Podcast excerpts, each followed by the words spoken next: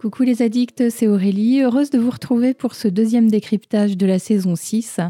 Euh, nous sommes ensemble ce vendredi 18 mars euh, pour, euh, voilà, pour le chat en direct. Donc si vous nous rejoignez ben, ce vendredi et que vous souhaitez être calé en même temps que tout le monde sur le chat, je vous conseille, hein, si vous n'êtes pas arrivé à l'heure de la mise en ligne du décryptage, d'avancer votre barre de, euh, bah, de, suivi hein, de la vidéo jusque tout à fait à droite. Comme ça, on est tous en même temps. Et lorsque vous intervenez sur le chat, eh bien, on se parle bien tous de, la même chose et du même moment du décryptage. Voilà, ça c'était une parenthèse. Euh, ça concerne le chat en direct. Bien sûr, si vous reprenez ça en replay euh, quelques jours plus tard ou quelques semaines ou quelques mois plus tard, aucun problème. on peut dérouler le fil. Donc nous sommes, nous sommes ensemble pour, pour discuter de cet épisode 2 ce magnifique épisode 2. Donc je vais évoquer euh, tous les détails, euh, comme j'en ai l'habitude, hein, euh, des généralités, impressions générales, mon top, mon flop de l'épisode, quelques focus sur des thématiques identifiées, mais ça va me permettre en fait de balayer globalement tout l'épisode. Et ce qui n'aura pas été évoqué ou s'il y a des détails sur lesquels je ne me suis pas arrêtée, eh bien, juste après ce décryptage, en direct, on a un live euh, donc je vous mettrai le lien à la fin de la vidéo pour que vous puissiez y accéder directement. Il y a une petite temporisation de quelques minutes, hein, le temps que je mette tout en place, mais ça permettra de compléter voilà, tout ce qui n'aura pas été dit ou évoquer des avis différents du mien. Car bien sûr, là, euh, bah, j'exprime mes ressentis, mais euh, évidemment que tout le monde n'a pas les mêmes. Allez, on y va, c'est parti.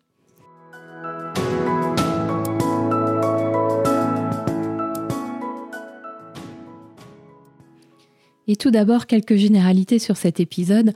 Euh, la réalisatrice, hein, c'est Kate Cheeseman, c'est exactement la même que pour l'épisode 1.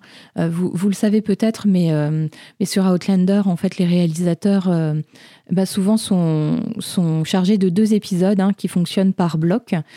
donc, Kate Cheeseman, j'en ai parlé lors du précédent décryptage, elle est surtout connue pour avoir dirigé des, des épisodes de la série Cold Midwife, donc une série sur les sages-femmes. Euh, et, là, pour le coup, voilà, ce qu'elle a, ce a dit, hein, ce que j'ai lu dans la presse, c'est que euh, euh, elle a été en charge ben, d'un nouvel accouchement, comme si elle n'en avait pas déjà fait assez dans sa, dans sa série. Euh, voilà, elle n'était pas forcément ravie de ça et, elle dit en, rigolant que euh, si, on, si, voilà, si d'autres productions de, de, séries ou de films l'appellent et qu'il y a une scène d'accouchement, elle dira non direct. Mais c'était une boutade. les scénaristes, donc c'est Steve Kornacki et puis Alison, attendez voir, hop, je l'ai noté là, Alison Evans. Voilà, pardon. Et donc, euh, euh, ce duo de, scénaristes ont déjà travaillé ensemble sur un épisode de la saison 5. C'était euh, Adoration perpétuelle, un épisode qui questionnait déjà la notion de, destin, de voyage dans le temps et, les, allégeances, hein, ou en tout cas, voilà, les, les allégeances plutôt à des personnes. et dans cet épisode aussi, on a le thème du, du, poids de la connaissance du futur. Euh, le titre de l'épisode en français, c'est Allégeance. C'est la traduction littérale du, titre anglais. Enfin. Et euh, je, me suis, euh, je me suis dit que c'était intéressant de regarder exactement dans le dictionnaire ce que ça, ce que ça voulait dire, allégeance. Et donc, c'est la définition du petit Robert. Il y a deux entrées, en fait, dans le dictionnaire. La première définition, c'est qu'une allégeance, c'est une obligation de fidélité ou d'obéissance envers une nation. Donc voilà. Et la deuxième entrée, la deuxième définition, c'est euh, soumission fidèle ou manifestation de soutien envers quelqu'un ou envers un groupe.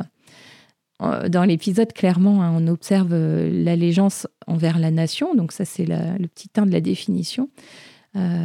c'est Jamie hein, qui se pose, enfin, qui questionne son allégeance à la couronne.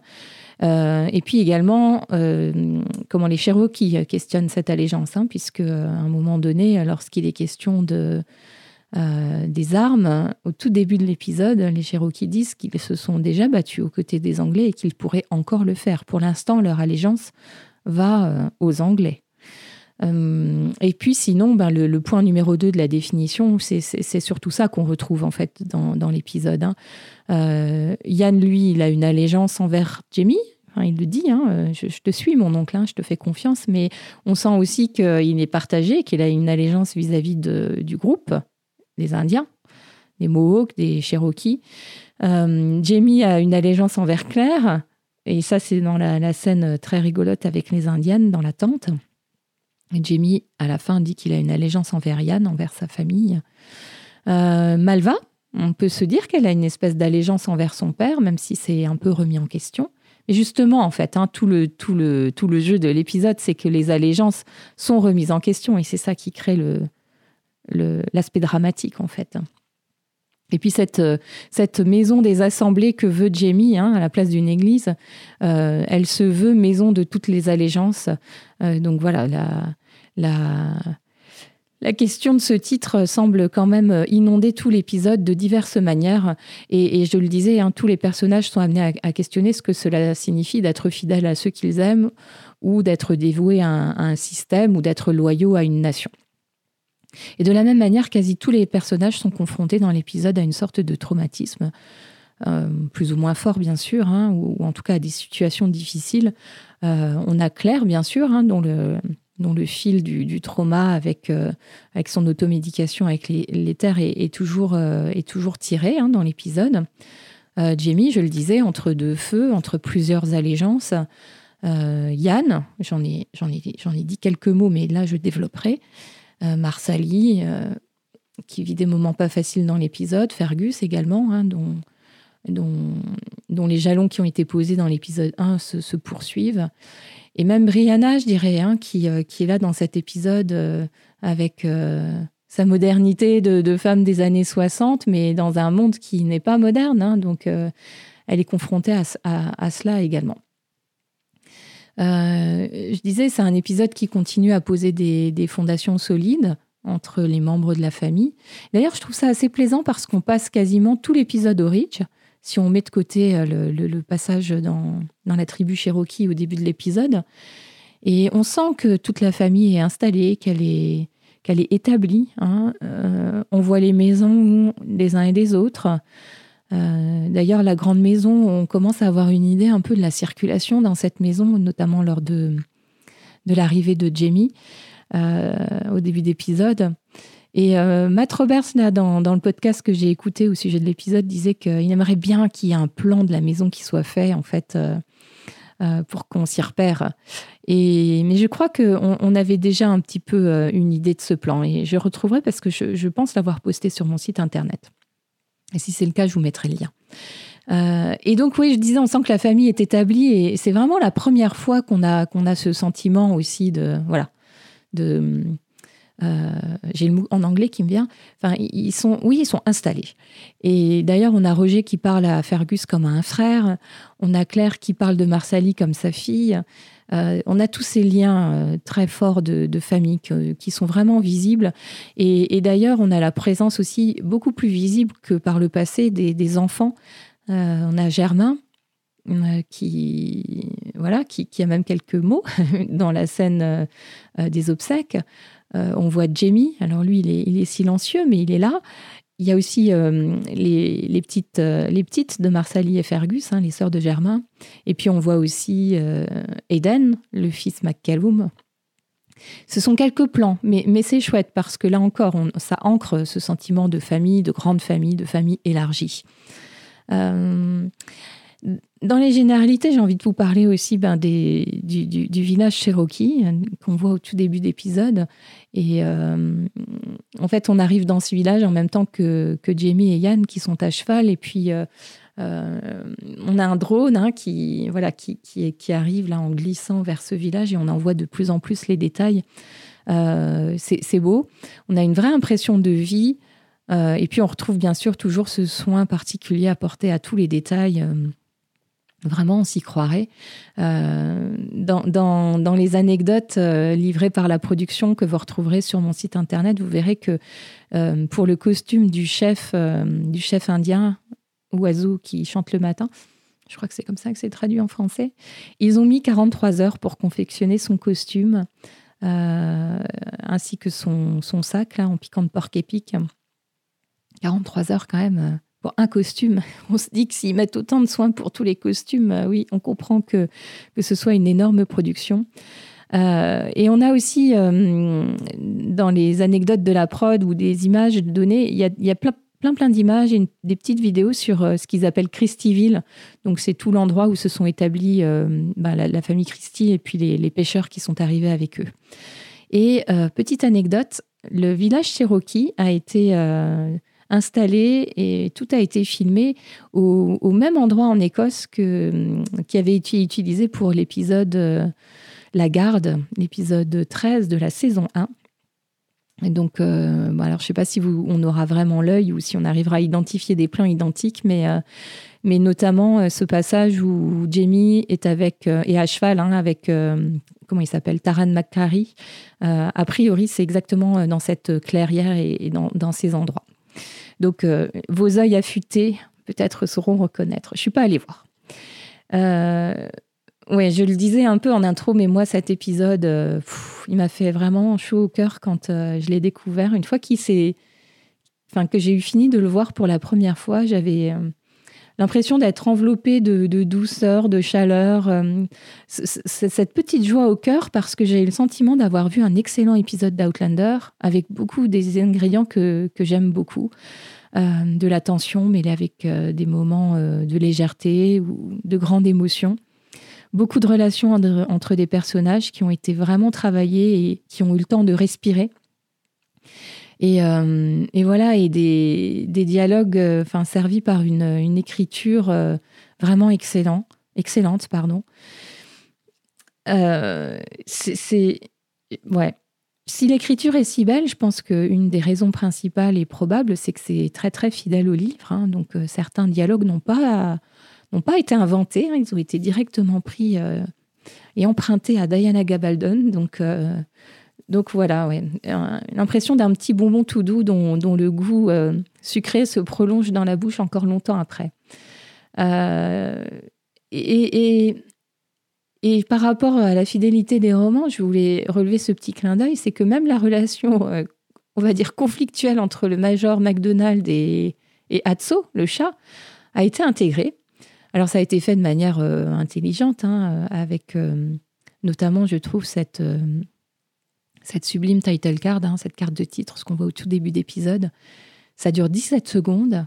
C'est un plan super bien filmé, une belle lumière, une mise en scène parfaite. Euh, d'ailleurs, euh, Violaine euh, en a fait une illustration et ça rend bien honneur à, ce qu'est ce, court passage que, que j'aime beaucoup. C'est un vrai clin d'œil, ça, pour les lecteurs. Et puis, bien sûr, comme il est impossible de faire jouer un chat, on ne peut pas retrouver exactement les mêmes scènes que dans le livre, mais, mais ça a été bien retranscrit avec cette crise d'éternuement, l'allergie du Major McDonald. Enfin, voilà, je trouve que que, que c'est super sympa de, de, nous montrer ça. Et puis, euh, je vais finir mes généralités en vous disant que moi, j'ai identifié des moments de réalisation euh, absolument époustouflants, enfin, moi, qui m'ont plu. Euh, J'en ai deux. Le premier, c'est l'arrivée à cheval de Jamie dans l'écurie. D'ailleurs, ça, c'est un plan qui a été repris pour le générique, hein, parce que enfin, la façon dont c'est filmé, la lumière de cette scène, les, décors, le... c'est c'est vraiment chevaleresque, hein, sans mauvais jeu de mots. Voilà, Jamie qui arrive sur son cheval blanc, c'est juste magnifique. Et deuxième euh, réalisation euh, excellent, et là qui nous qui nous met des petits frissons, c'est euh, donc c'est clair lorsqu'elle revient à la grande maison et elle revient de chez Marsali. Hein, donc Marsali vient de lui rappeler à, son souvenir vivace ben, les Browns. Donc Claire bien sûr est très en état, euh, voilà, de, elle n'est pas bien. Elle rentre à l'infirmerie, elle ferme la porte et elle voit le reflet, enfin, elle entend Lionel Brown et elle voit un, comme un fantôme derrière la porte vitrée. Euh, bon, c'est son propre reflet, bien sûr, mais, euh, mais voilà, c'est une belle illustration de son traumatisme et de la peur panique qu'elle éprouve à ce moment-là. Ça, ouais, on comprend, hein, on comprend euh, pourquoi elle agit euh, ainsi après. Hein. Enfin, vraiment, elle ne peut pas euh, supprimer ça. Hein. C'est plus fort qu'elle.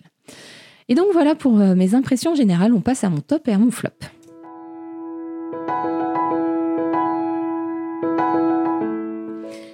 Alors, qu'est-ce que je fais? Je vous parle d'abord de mon top ou de mon flop?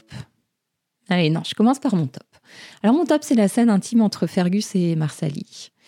Et très très sincèrement, je ne sais pas comment vous vous positionnez vous par rapport à cette scène, mais pour moi c'est une des scènes les plus intimes que la série nous ait montrées. J'ai dit intime, hein. j'ai pas dit une scène de sexe. C'est d'ailleurs même Claire leur dit euh, à un moment bon bah je vais vous laisser euh, entre vous, hein, je vais vous laisser votre intimité. C'est cette, enfin il y a tout là. César et Lorraine sont magnifiques ensemble. C'est hyper crédible la façon dont, dont ils jouent. Enfin, on y croit vraiment. Enfin, moi, j'ai vraiment l'impression euh, d'être un peu voyeur euh, euh, de cette scène. C'est c'est waouh. Et Matt Roberts, hein, le showrunner, explique qu'il a reçu les acteurs, donc César et, Lorraine, tous les deux, en début de saison, pour leur exposer ce que les auteurs ont prévu, avaient prévu. Et euh, en fait, il, dit qu'ils ont été partants tout de suite. Hein. Il n'y a eu aucune résistance de leur part. Euh, ils, sont, ils sont allés à fond, ils ont tout donné. Et, euh, ouais, dans cette scène, moi, je trouve génial que, que Fergus exprime à voix haute ce qu'il fait, pourquoi il le fait. lui, il sait que ça fonctionne, il sait quoi faire. il parle vraiment d'expérience et j'aime bien qu'il nous rappelle que voilà, il sait ça. ben, euh, de, de, ben, de, par euh, son vécu euh, au, bordel parisien. c'est vrai que nous, notre lecture moderne de, de, tout ça est un peu plus sceptique. Hein. D'ailleurs, c'est c'est Claire qui dit que c'est pas très conventionnel, mais enfin voilà, je sais pas si Internet existait déjà au moment de vos grossesses, mais moi j'ai souvenir que quand j'étais en fin de grossesse, euh, j'étais voir sur Internet euh, pour trouver des conseils pour accélérer l'accouchement. Vous savez, ce moment où on en a marre et on veut vraiment que ça arrive et c'est trop long. Et, euh, et, et, ça faisait partie des conseils, hein, cette note de avoir un rapport sexuel ou en tout cas du plaisir ben, était, était très indiqué pour encourager l'accouchement. Alors c'est une histoire d'hormones, hein, production d'ocytocine, etc. Mais, mais voilà, c'est c'est très très intime. Et j'aime beaucoup dans cette scène que quand Marsali exprime sa, sa peur de mourir, euh, je pense que toutes les femmes, euh, au moment de l'accouchement, enfin surtout les accouchements euh, des années 1700 et quelques, 1800, enfin, beaucoup moins médicalisés que de nos jours, où beaucoup de femmes mouraient en couche, évidemment qu'on a peur de mourir. Et, et, la douceur de, de, Fergus quand il lui répond, et il est là pour elle, il est il est très enveloppant en fait. C'est ouais, c'est très très beau. Et puis euh, évidemment tout ce qui est suggéré ensuite hein, à travers les murs et dans le regard de, Jamie, Brie, Claire et Malva. Euh, ouais, moi je suis fan de tout ce qu'ils ont fait dans cette scène-là. C'est beau, c'est émouvant, c'est ouais, c'est du grand grand Outlander. J'adore. Alors je vous parle de mes flops. Euh, je sais pas ce que vous en pensez, mais Brianna qui traverse 200 ans, un océan, qui abandonne le confort de, sa vie euh, au XXe siècle pour prévenir ses parents d'un incendie, de l'incendie de leur maison, et qui se dit que c'est une super idée de fabriquer des allumettes. Euh, là, je ne sais pas ce qui s'est passé dans la tête de Brianna, mais je suis pas très très sûre en fait. Donc euh, oui, quand on a en tête cette histoire d'incendie et que dans l'épisode 1, on voit Claire manipuler de l'éther près d'une flamme de bougie alors même si euh, des explications ont été fournies hein, par euh, la réalisatrice, les auteurs, etc. Euh, enfin bref, je ne vais pas revenir dessus, ça concerne l'épisode 1. Là, on a les allumettes. Punaise, on se dit qu'il y a beaucoup de conditions qui sont réunies pour que justement l'incendie se produise. je ferme la parenthèse et parce que pour cet épisode, j'ai un deuxième mini-flop. C'est une petite incompréhension. Jamie veut des, détails et des informations sur sur l'histoire avec un grand H et sur le devenir des, Indiens. Et euh, bien sûr, il questionne Claire. Donc ça a toujours été euh, euh, elle hein, qui l'a questionné sur, sur le futur. Mais là, depuis quand même quelques mois, voire même années, oui, années même, hein, puisque Jamie, petit Jamie, il a bien trois ans, quatre ans peut-être. Hein. je comprends pas qu'il pose pas plutôt la question à Brianna, qui elle est américaine, voilà, née en Amérique, qui a étudié en Amérique, qui qui a bien sûr euh, eu des cours d'histoire de l'Amérique. Euh, et, je comprends encore moins qu'il n'ait pas l'idée de demander à Roger, notre Roger qui est quand même un prof d'histoire. Donc bon, bref, là voilà, moi il y a un truc là, ça me... Mais c'est un clin d'œil, hein, bien sûr. C'est pas très très grave.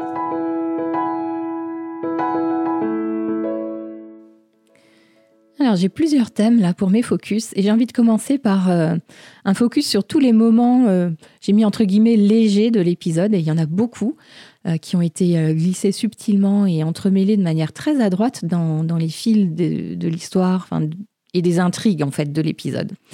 je les prends, hein, je crois, dans l'ordre chronologique. Et donc le premier, bien sûr, c'est cette scène hilarante entre Jamie et les Indiennes hein, qui, qui, viennent le trouver dans sa couche sous la tente. C'est un moment qui était attendu ou espéré en tout cas par, euh, les lecteurs, car euh, c'est vraiment une scène qui est aussi très drôle dans le roman. Et ça a été euh, subtilement mis en image. c'est la production, les auteurs ont dit qu'il était assez difficile d'orchestrer une telle, scène en, étant, en ayant le point de vue du blanc, en fait, hein, vous voyez, sans être raciste ou condescendant, etc. Enfin, surtout en étant blanc américain. Et, donc, euh, bah, il, nous, il nous rappelle qu'ils emploient un, consultant euh, cherokee ou indien, en tout cas depuis, euh, depuis la saison 4 déjà, et à chaque fois qu'ils ont des besoins d'illustrer des scènes avec ces tribus. Et donc, on retrouve cette idée qu'une femme cherokee peut choisir son homme. et on a ça d'ailleurs hein, pour les lecteurs, vous, vous, vous l'avez sans doute en tête, hein, avec l'histoire de, de, Yann chez les Mohawks. Euh, ça, transpire un peu ça, hein, cette histoire qu'une femme euh, euh, peut faire ses choix en fait. alors que dans le livre, ce, passage de Jamie avec les Indiennes, c'est fait autrement. Hein. Les, femmes ont été offertes en fait à Jamie par le, par le chef indien. Donc là, on ne se parle pas du tout de ça. Les femmes ne sont pas des cadeaux, elles sont venues de leur propre chef. on a cette idée de libération sexuelle. Hein, euh, et, c'est vrai qu'elles elles arrivent là parce que Jamie, bah, c'est le représentant du roi, c'est un homme puissant. Euh, voilà, en plus d'être très beau, d'être bien fait, etc. C'est il y, a une il cette notion hein, de, de, puissance et que si jamais euh, bah, il donne sa semence à ses femmes, elles auront des enfants ben, comme lui, quoi, hein. grand, beau, puissant, enfin, etc. Et cette scène est très drôle car, euh, car d'habitude, Jamie est toujours très confiant, très sûr de lui. Et là, il est littéralement pétrifié, euh, limite effrayé par ce qui est en train de se, passer. Euh, et c'est vrai qu'au début de la scène, il a pensé que c'était clair. Hein, bien sûr, quand on dort et, et qu'on ne sait jamais trop bien où on est, en fait. Hein, donc. Et, justement, du fait de son allégeance, euh, et je reprends le, titre de l'épisode, du fait de son allégeance à Claire, euh, bah, il, repousse, euh, il repousse les femmes. Et puis, c'est ouais, très très drôle. La présence de Yann dans cette scène me semble essentielle parce que il y, a un spectateur en fait à la gêne de Jamie. Et c'est ça qui est drôle en fait. Et puis, euh, et puis Yann, euh, c'est essentiel qu'il soit là aussi parce que nous, on a un interprète. Et euh, franchement, si on avait manqué les remarques finales des Indiennes et conduites, ça aurait été franchement dommage. ces commentaires sur la taille du membre de Jamie, sur le fait qu'il soit roux, bref, tout ça, c'est un bon condensé, un bon cocktail de, de scènes hilarantes et avec une belle performance de, Sam et Yuan et puis aussi de John Bell. Ouais, une belle parenthèse. Alors, la deuxième scène marrante que j'ai, que j'ai relevée, c'est, c'est les obsèques de la vieille Madame Wilson. Euh, et euh, tiens, à ce titre, je fais juste une petite parenthèse parce que euh, une anecdote livrée par, par les producteurs, c'est que vous pouvez constater que dans cette église, en fait, il n'y a pas beaucoup de monde. Euh, et c'est lié ça au, protocole Covid hein, qui avait cours au moment où ils ont tourné. Donc euh, avec euh, le respect d'un nombre minimal de, d'acteurs hein, dans, un lieu presque fermé, mais justement, s'il n'y a pas de fenêtre euh, à cette église pour l'instant, bah, c'est justement euh, pour, ça, c'est pour permettre une aération. Et puis, vous voyez qu'il y a beaucoup de matériel, bah, c'est pour ça qu'elle est en construction, en fait, l'église. Du coup, ils ont pu laisser des échafaudages, plein de choses qui traînent, du bois. Euh, bah, c'est pour occuper les espaces, en fait, et pour nous faire comprendre qu'il n'y a pas beaucoup de monde qui peut entrer dans cette église je ferme la parenthèse. Euh, dans cette scène, on a la présence mignonne hein, de, Germain, euh, l'aîné de Fergus et Marsali, qui, tire sur les jupes de sa grand-mère. Euh, et donc, c'est un, petit passage qui pouvait être dramatique, mais qui est traité avec humour, et, c'est pareil dans le livre. Hein. on a d'ailleurs l'occasion aussi de découvrir une nouvelle tradition. enfin voilà, écossaise, ancestrale, cette histoire de mangeur de péché, hein, qui, voilà, cet homme. alors souvent, c'était un, homme errant dans les bois. C'est pour ça que l'aspect physique de, l'homme en question est, peu soigné, hein, euh, puisque c'était une manière pour lui euh, bah, d'avoir un petit peu de sous et puis de, manger. Euh, donc voilà. et la drôlerie ou l'ironie de, cette situation, c'est que bah, tout le monde n'a pas l'occasion d'assister à ses propres obsèques et les remarques de, de la vieille Wilson sont, bah, sont, sont à mourir de rire. Hein. Et, ce que j'aime beaucoup dans la scène, en fait, c'est l'attitude admirable de Roger. Il a cette, euh, cette force tranquille. Je trouve qu'il impose un peu son style euh, au fur et à mesure. Imaginez un peu, c'est.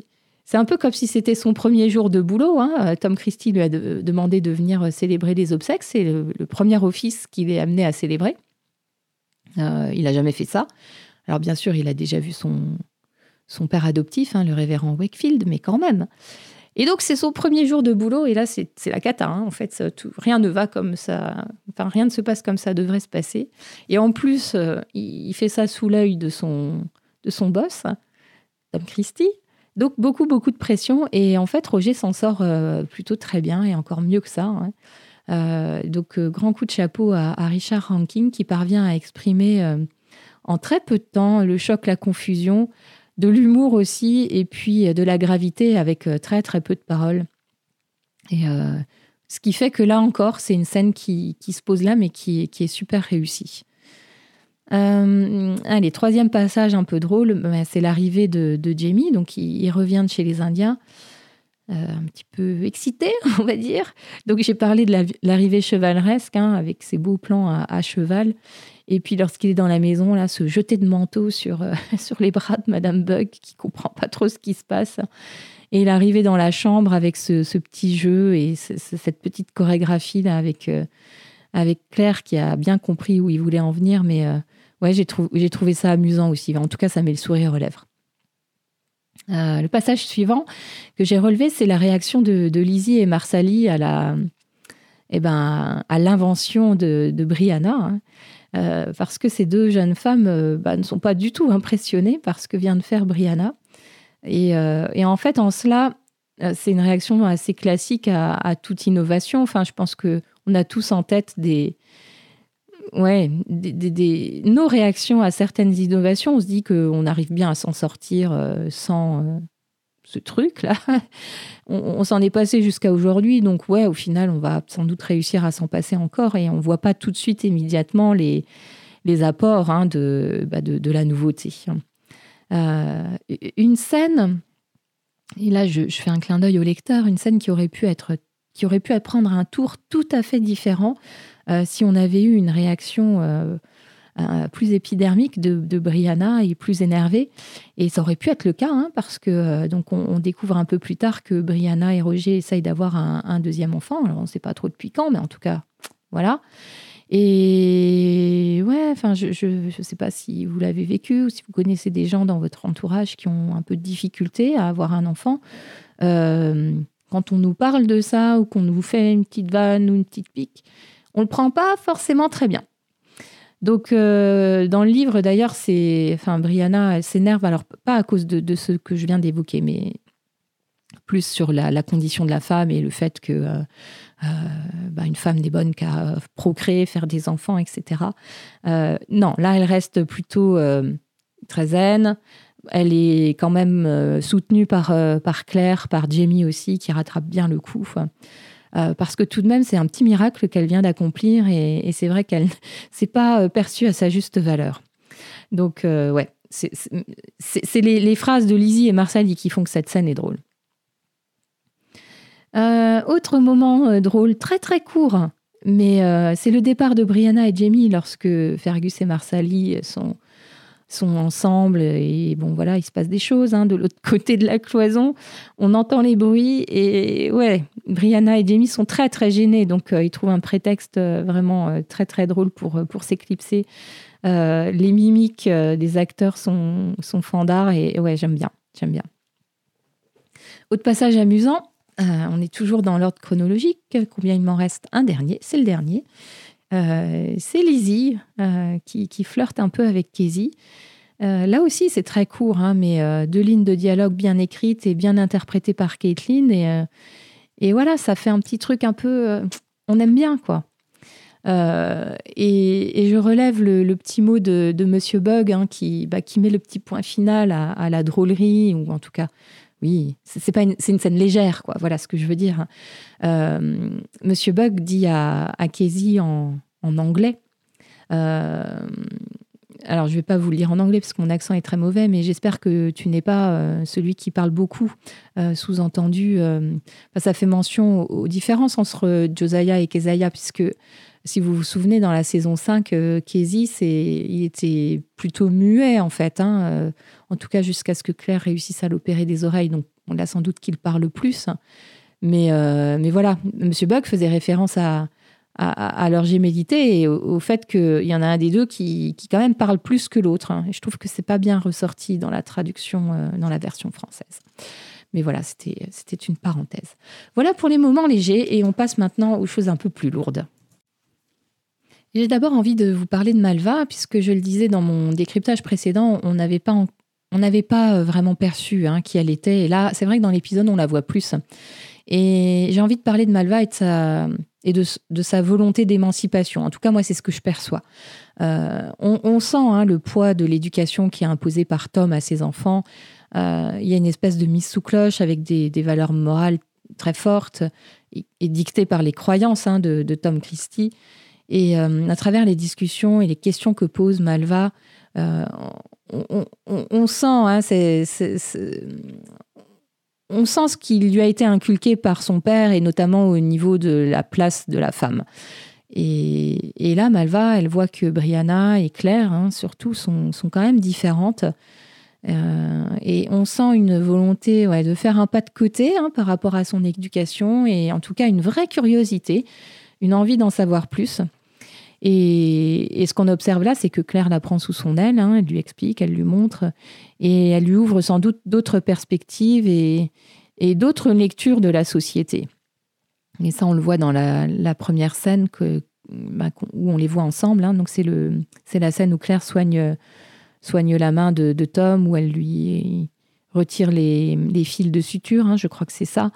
Et, Malva, elle observe hein, que, bah, que, Claire tient tête à Tom Christie, à son père. Et puis, euh, et puis, on a aussi cette discussion qu'elle a avec Claire sur les relations sexuelles. Hein. Euh, euh, Malva a sans doute toujours entendu son père, son frère dire que ben, enfin, la femme devait être soumise à, l'homme et que c'était un devoir. Enfin, je, voilà, je sais pas trop ce qui lui a été raconté, mais on voit bien tout le poids de, euh, ben de, la religion là-dedans, hein, en fait. Et, ouais, Claire, elle est en train de lui dire qu'en fait, on peut prendre du plaisir. Et ça, c'est sans doute tout à fait nouveau euh, pour elle. Et donc, on, sent cette volonté d'apprendre de, Malva hein, auprès de Claire.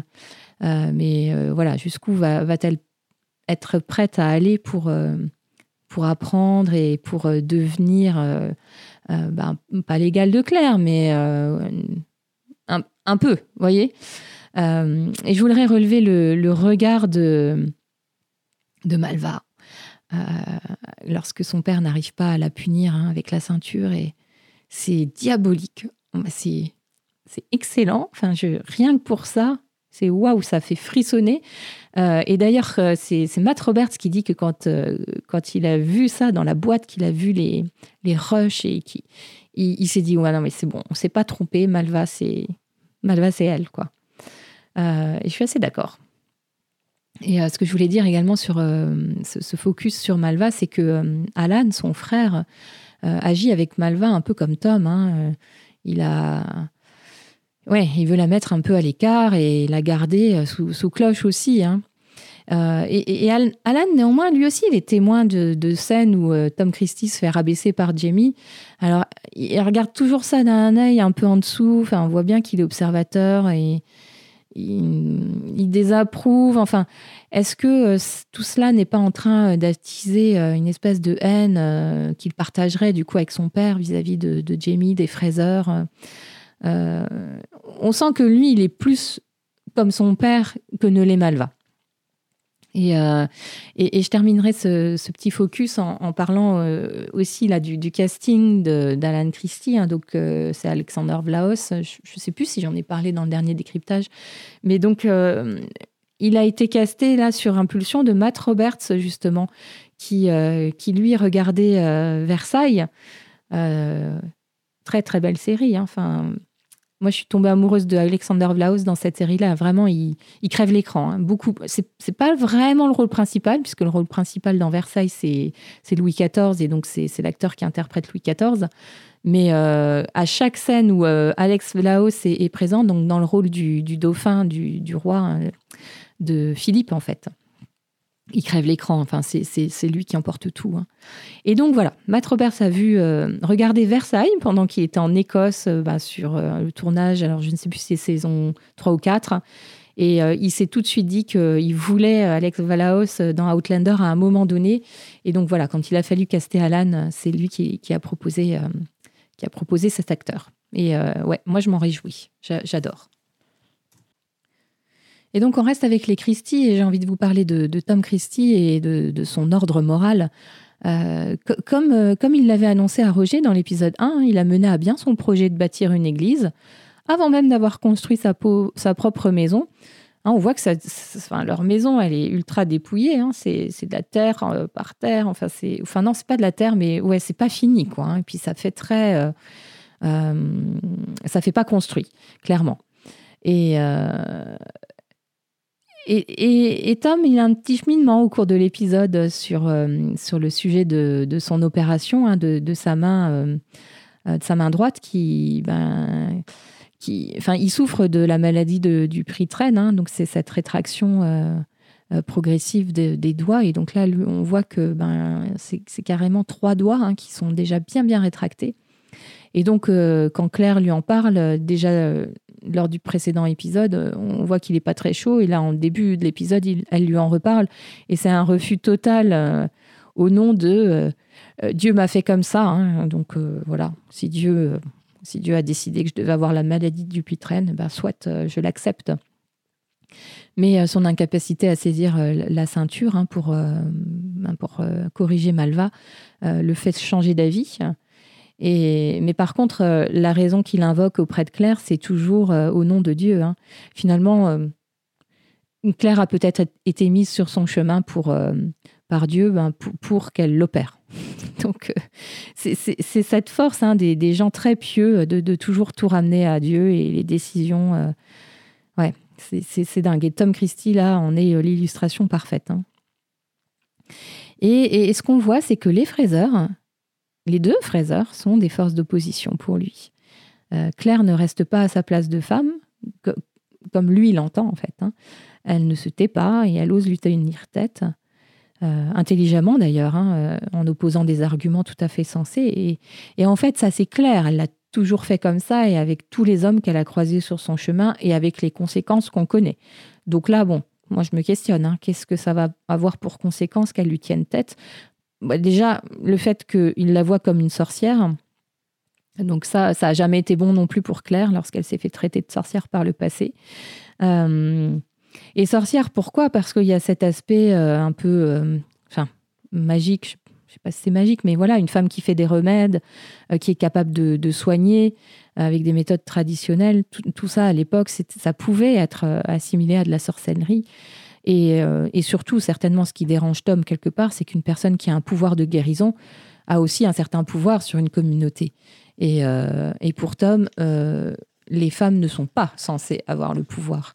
Et, je trouve ça drôle, du coup, à la fin, lorsqu'on a cette image de Claire qui est en train de balayer son Porsche avec ce balai qui ressemble à un balai de sorcière. moi, j'y vois comme un clin d'œil. Je ne sais pas si ça, vous, si ça vous a fait ça à vous aussi, mais j'ai directement pensé à ça quand j'ai vu ces images euh, arriver sur mon écran. Et, euh, et puis quand, bah justement, c'est à ce moment que Tom euh, revient pour dire à Claire, bon d'accord, ok, je veux bien que vous m'opériez. Il pensait sans doute que Claire allait pouvoir l'opérer tout de suite, là, maintenant. Mais Claire diffère. Et Tom vit sans doute ça comme un affront supplémentaire hein, de la part de Claire. Et je disais, les deux Fraser ben, sont une force d'opposition parce que de la même façon, Jamie, donc la seule fois où on les voit ensemble dans l'épisode, c'est à la fin, lorsque Jamie bah, se rend à Christyville. Et il s'impose là en tant que chef de Fraser's Ridge. Hein, enfin voilà, il dit à Tom, ok, tu as bâti ton église, mais ce ne sera pas une église, ce sera une maison de je sais plus comment ils ont traduit ça en français, une, euh, enfin une maison de réunion, quoi, une maison d'assemblée. Euh, et c'est une nouvelle position où Tom doit, entre guillemets, s'écraser devant Jamie et en plus sous les yeux de son fils. Euh, et donc là, moi j'imagine, hein, enfin il doit ruminer intérieurement et, je pense que c'est pour ça qu'il passe sa colère sur Malvar hein, dans la scène suivante. Et là, on voit vraiment de quoi Tom est capable. Enfin, ça ne nous était pas un personnage sympathique euh, déjà par l'épisode 1. Euh, là, la correction de Malva, euh, enfin, cette façon qu'il a de, crier Tu as une âme aussi sombre que celle de ta mère. ouais, quelle noirceur dans ce personnage. Et d'ailleurs, il y a un truc avec cette femme, hein, avec la mère de Malva et, et d'Alan, ça fait, ça fait déjà deux fois qu'il dit des choses à son sujet. Hein. Il parlait d'enfer, là, euh, euh, dans l'épisode 1. Mais il y a quoi avec cette femme? Euh, Je pense qu'on en saura plus hein, à un moment donné de la, saison 6. et là, je fais une parenthèse, parce que je me suis rendu compte que dans mon décryptage 1, des fois, je pose des questions comme ça, un peu oratoires. Enfin, je, lance des. Je, tends des perches. J'essaye de ne pas spolier spoiler, pardon, plutôt, euh, les non-lecteurs. Donc, euh, il y a des choses, évidemment, que je sais. Euh, parce que j'ai lu les livres plusieurs fois, mais, mais, voilà, je ne, enfin, je les dis pas. Et, et, mais par contre, je lance des indices par rapport à ce qu'on voit dans l'épisode. Je ferme la parenthèse. donc voilà, pour conclure sur Tom, hein, on peut dire que c'est un homme pieux, mais qui agit de manière immorale. et moi, je me demande ce qui se passerait s'il apprenait que Claire était une voyageuse dans le temps. Alors, je suis pas sûre que ça arrive, mais imaginez qu'on nous écrive ça dans le scénario. Hmm, ce serait pas bon. Hein voilà pour Tom. Alors, le, focus suivant va, s'attarder sur les couples. Euh, j'ai eu envie de, questionner un peu euh, euh, les couples et de me demander si l'amour triomphe toujours. Où en sont les, les, couples de, voilà, de notre série Et je commence par parler de Claire et Jamie. Et donc, on voit, on voit Jamie qui revient de son voyage d'affaires, hein, de, son, de son périple chez les Indiens. voilà, c'est très sexy. Hein, il, y a une espèce d'urgence. il a envie de Claire. C'est très brouillon. Euh, alors, il a été euh, titillé un peu par, euh, par les Indiennes, donc voilà, il a besoin de, se réassurer. Puis il y a aussi l'éloignement hein, qui, qui, fait que sans doute, voilà, il y a une espèce d'urgence. et, il y a un petit clin d'œil à l'épisode, au tout premier épisode de la série avec avec le bruit qui est entendu par, ben, dans, dans, cet épisode par Madame Bug. Euh, et dans l'épisode 1, c'était euh, Madame Bird qui entendait Claire et Franck. Euh, voilà. Et ça, c'est une occasion de détourner la caméra de, de, ce qui est en train de se jouer dans la chambre. Et puis on y revient après et on les retrouve au sol, tout habillés. Jamie n'est même pas décoiffé, il n'y a même pas un petit morceau de cheveux là qui, qui, qui, est sorti de son, son, bah, de son attache. Donc ça, pour moi, voilà, c'est une petite faute. Euh, c'est un peu, ouais, un peu brouillon. Euh, alors c'est sûr qu'on peut pas toujours tout nous montrer, hein, et, euh, et, là, moi, j'ai aucun souci avec ça. Ce qu'on observe en revanche, c'est beaucoup de gestes tendres, des baisers, une grande douceur, une grande complicité. Voilà, il y a de l'amour entre eux, ça c'est indéniable, et c'est il n'y a pas que de l'amour, il y a tellement d'autres choses. Euh, et, c'est un couple qui se parle toujours des sujets graves. Hein, Claire euh, parle de, des difficultés euh, de l'accouchement de Marsalie, de ses inquiétudes. il parle de Fergus, de, l'état dans lequel il est. Voilà, Jamie donne son point de vue à ce sujet. Jamie parle des Indiens, de, ses loyautés divisées, de, toutes les questions qui, qui, se posent et de ses dilemmes, en fait. Euh, à la fin de l'épisode, il parle de Yann, euh, de ce qu'il a appris à son sujet. Donc euh, voilà, il y a beaucoup de scènes en duo entre ces deux-là. mais alors en revanche, pas un mot sur le sujet, Claire et son traumatisme. Et ce qui fait que quand on les voit ensemble à l'écran, en fait, on a l'impression que tout va bien. je ne sais pas si ça vous fait ça aussi, mais on se dit, ouais, tout va bien, en tout cas dans le couple. Claire ne va pas bien, mais le couple va bien. Et ce, qui, ce qui me dérange un peu, c'est que Claire n'en parle pas à Jamie. Voilà. Et je pense que c'est ce, qui, ce qui fait aussi toute cette polémique avec son automédication.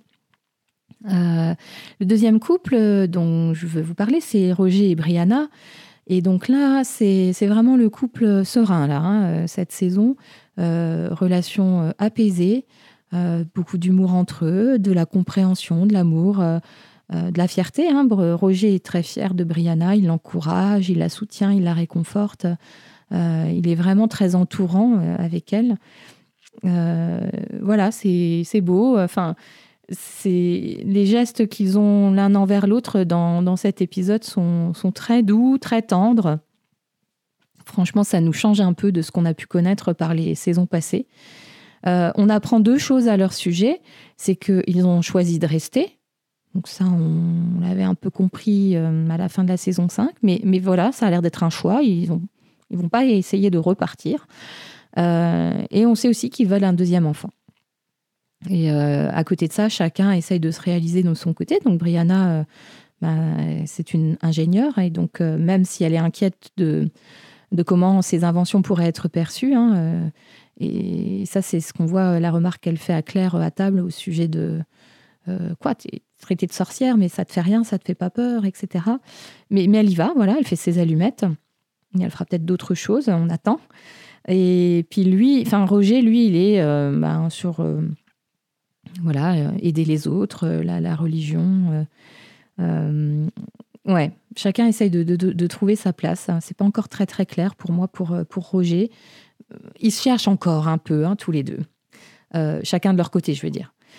Et le dernier couple dont je, vais parler, c'est Fergus et Marsali, bien sûr. Entre eux, évidemment qu'il y a de l'amour, c'est certain. c'est ce qu'on voit dans, la scène de, l'accouchement et cette scène intime dont j'ai parlé dans mon top. Euh, c'est indéniable, l'amour entre eux. Euh, mais Fergus va tellement mal que, Marsali, là, elle, gère plus trop. Hein. Il y a aussi beaucoup de conflits dans ce couple. Euh, ce qu'on apprend, c'est que Fergus n'est pas violent avec Marsali, hein, alors que ça avait été suggéré dans l'épisode 1. c'est elle qui s'est emportée. Hein. Elle dit qu'elle l'a poursuivi avec un, un battoir, donc c'est une espèce de, de, pelle pour battre le linge. Euh, et, et, c'est un peu ce qu'elle dit, hein, qu'elle a, a, le caractère, euh, le fichu caractère euh, qu'elle a hérité de sa mère. Et, et Marsali est tellement adorable qu'on a tendance à oublier qu'elle est la fille de, de Lyrie. Et voilà, ouais. Et, en fait, ce qui se trame, c'est que Fergus est envahie par la honte. Elle est. Et Marsali est, vraiment toute désolée de ça. Et là, il y a une belle performance de Lauren Line hein, qui, parvient à exprimer euh, la, tristesse euh, mêlée à la frustration hein, de Marsali et, tout ça, euh, bah, tout, ouais, un mélange de, colère et de chagrin vis-à-vis de Fergus. Il n'y est pour rien. bien sûr que je lui ai déjà dit ça cent fois, le pauvre fou. mais ouais, mais on comprend aussi la situation de Fergus. Lui, à un moment donné, quand on, va mal, on raisonne plus et on peut pas entendre les, les arguments des autres tout, tout, euh, tout, pertinent que soient les arguments d'ailleurs. Euh, et la découverte du bébé est un nouveau choc pour Fergus. Hein. il, dit en français. Là, il faut. D'ailleurs, c'est pour ça qu'il faut regarder en VO parce que euh, César parle français de temps en temps. Et il dit mon amour à Marsali. et il dit de ce bébé quand il le voit, il est nain.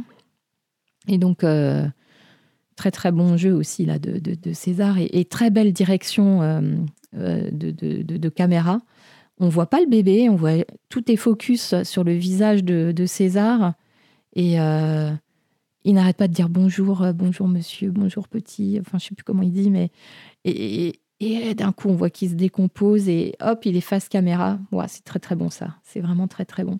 Et donc Fergus là il n'accepte pas, hein. il, tend le bébé à Claire et il disparaît. Et un peu plus tard, quand Yann est dans la maison de Marsali, euh, Fergus n'est pas là. Hein.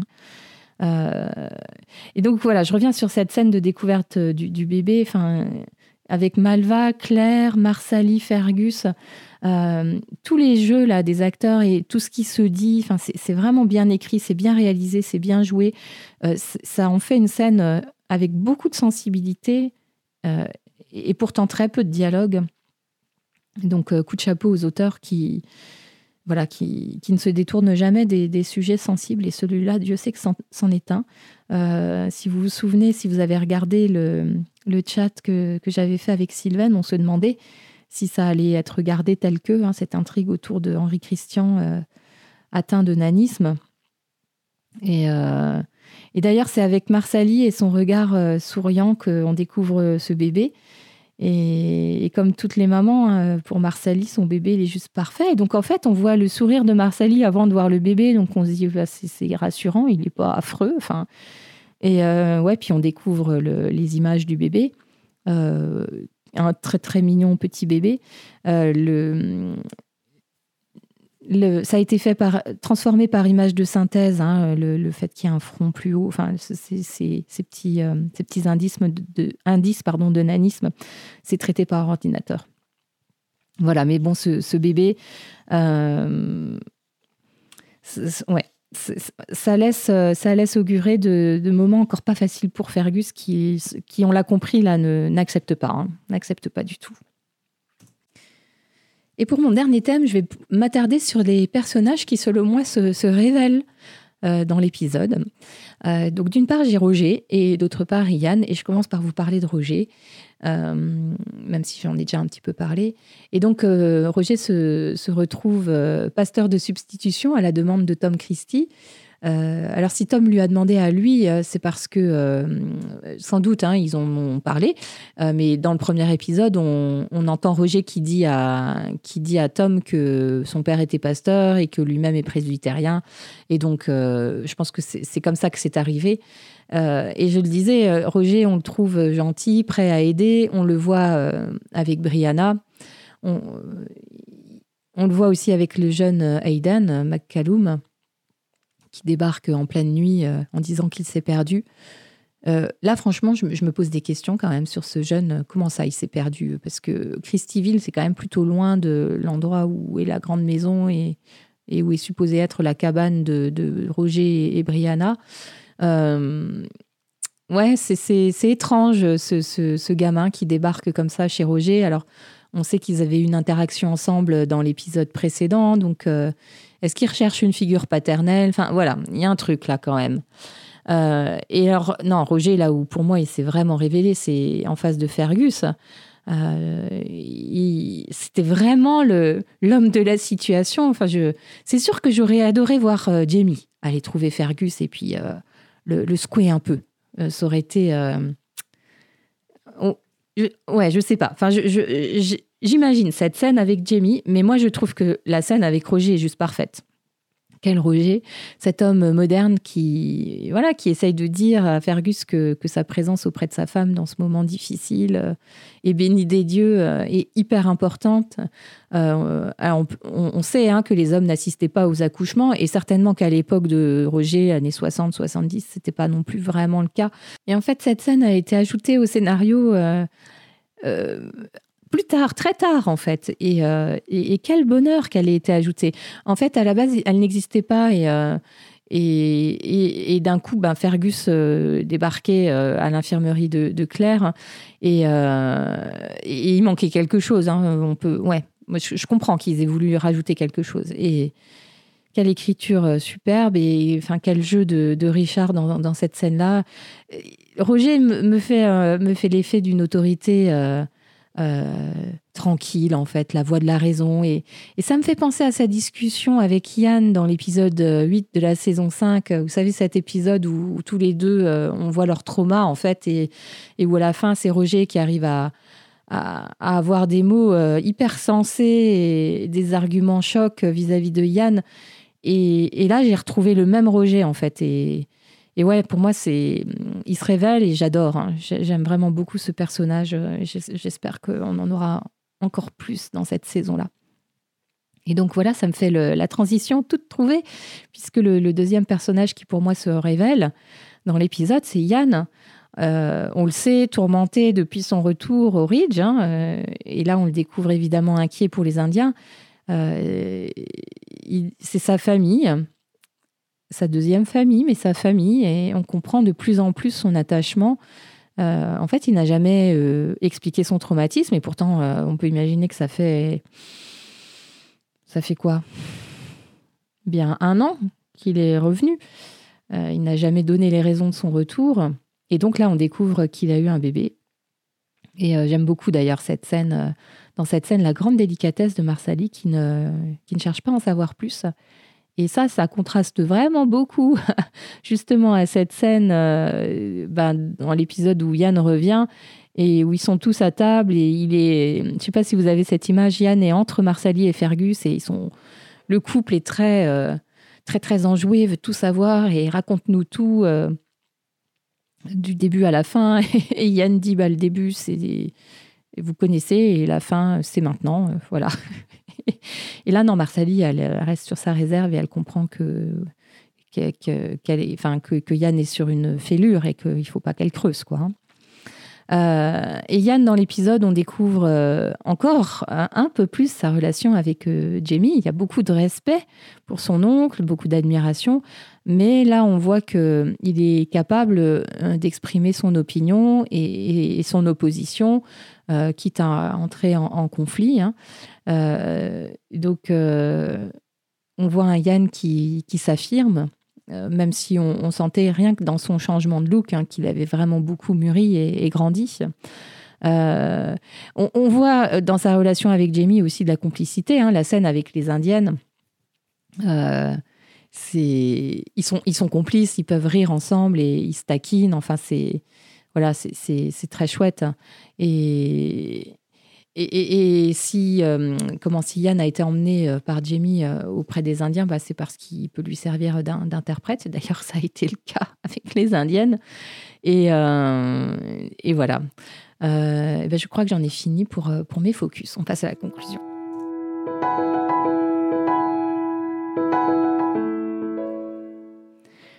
Du grand épisode d'Outlander, je pense qu'on est très très nombreux à, avoir ce, sentiment. Euh, en tout cas, moi, je reste encore sur, euh, sur quelque chose qui me fait chaud au cœur. Euh, ça n'avait pas été le cas du premier épisode, même si voilà, je l'avais apprécié, mais pas pour les mêmes raisons. Ce qui reste un peu en suspens, dans, voilà, c'est les conflits. Hein. Pour l'instant, rien n'a explosé. Et bon, on sent qu'il faut pas grand-chose, euh, une allumette de Brianna pour que ça explose. Euh, ce qu'on a appris, c'est que, euh, et ça, ça a été comment verbalisé par Jamie, il a dit qu'il rallierait les rebelles en temps voulu. Donc, il choisira le camp bah, des, des, Américains, enfin voilà, qui, veulent défendre l'idée de l'indépendance en fait de l'Amérique. Hein. Donc ça, c'est établi. ce qu'on sent aussi, c'est que les Cherokees reviendront. Hum, il y a quand même un petit conflit latent là. Le fait que Jamie n'ait pas relayé, en tout cas au moment où il a recroisé les Indiens, il n'avait pas relayé leur demande d'armes. Euh, ce qu'on sait aussi, qu'on a vu, c'est que Monsieur Bug va à River Run. Euh, donc là, je, pose ça là. On va voir. Parce que rien n'est fait au hasard dans l'épisode. Hein. Je parlais d'Aidan McCallum, là, qui est venu trouver Roger. Je veux dire, pourquoi? Enfin, la scène, elle sert pas à grand chose, hein, si ce n'est à poser un truc pour plus tard. Euh, Monsieur Bug qui va euh, d'abord à Cross Creek bon, pour livrer et vendre des, des, pots et plein de choses, et puis ensuite doit passer à River Run, juste pour prendre des lettres. Mhm. Donc on verra. Euh, j'ai parlé du nanisme d'Henri Christian et de l'impact sur, sur Fergus et puis sur, sur leur relation de couple avec Marsali. ce qui peut exploser aussi, c'est entre enfin, c'est ce qui se passe entre Tom et, Jamie, hein, Tom Christie et Jamie. Pour l'instant, il y a comme une trêve tacite. Et donc l'épisode se conclut euh, avec Jamie qui a fait le choix d'une allégeance à sa famille, hein, à Yann, et qui a écrit au gouverneur pour, euh, ben, pour relayer la demande d'armes des Indiens. Euh, voilà, quelle va être la réaction du gouverneur? Qu'est-ce qu'il va faire? Est-ce qu'il va armer ou pas armer les Indiens? Si jamais il arme les Indiens, quel va être l'impact de, cela sur, euh, euh, sur le comité de sûreté et Richard Brown? Comment il va prendre cette histoire-là? Donc voilà, il y, a des petites choses, ça sera traité au fur et à mesure, j'imagine, peut-être pas tout, voilà, mais voilà ce qui est en cours. J'en ai terminé pour le décryptage. pour celles et ceux qui le souhaitent et qui sont là ce vendredi 18 mars, on se retrouve tout de suite pour le live. en attendant, je vous dis à très bientôt pour l'épisode 3. Prenez soin de vous.